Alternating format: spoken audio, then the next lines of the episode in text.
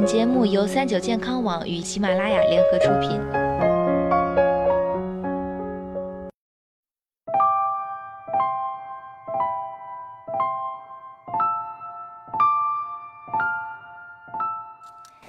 Hello，大家好，欢迎收听今天的健康养生小讲堂，我是主播探探。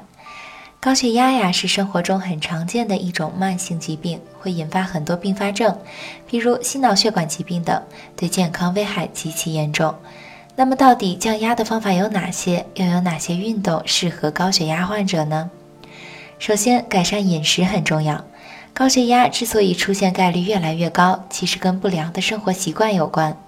因此，想要降血压，一定要将这些不良的生活习惯进行调理改善，还要多吃一些降压食物，比如芹菜、紫菜以及香蕉等等。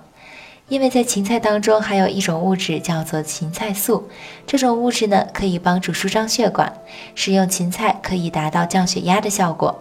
而在香蕉当中含有钾元素，也可以达到降血压的效果。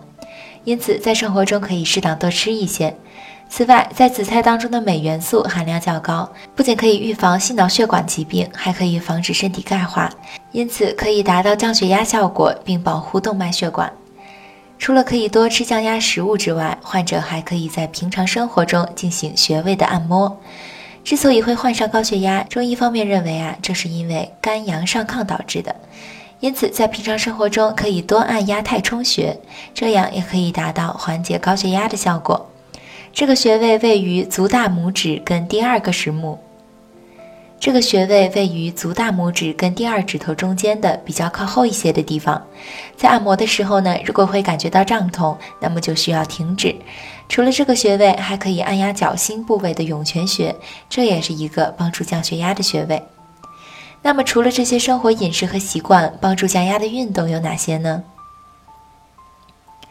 一、快跑或慢走。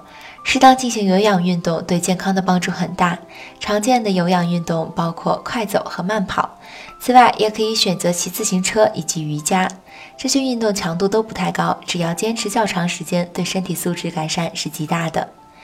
二、力量运动不仅有氧运动适合高血压患者，适当进行无氧运动对高血压患者也有一定好处，比如举重、杠铃等等。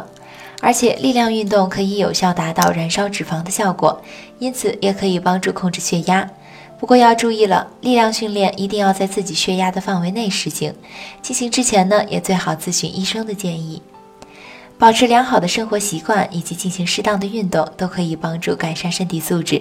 在这一定程度上呢，可以阻止高血压对身体造成的伤害。更何况有些运动本身还可以达到控制血压的效果。好了，今天的节目到这里也要和大家说再见了。我是主播探探，我们下期再见。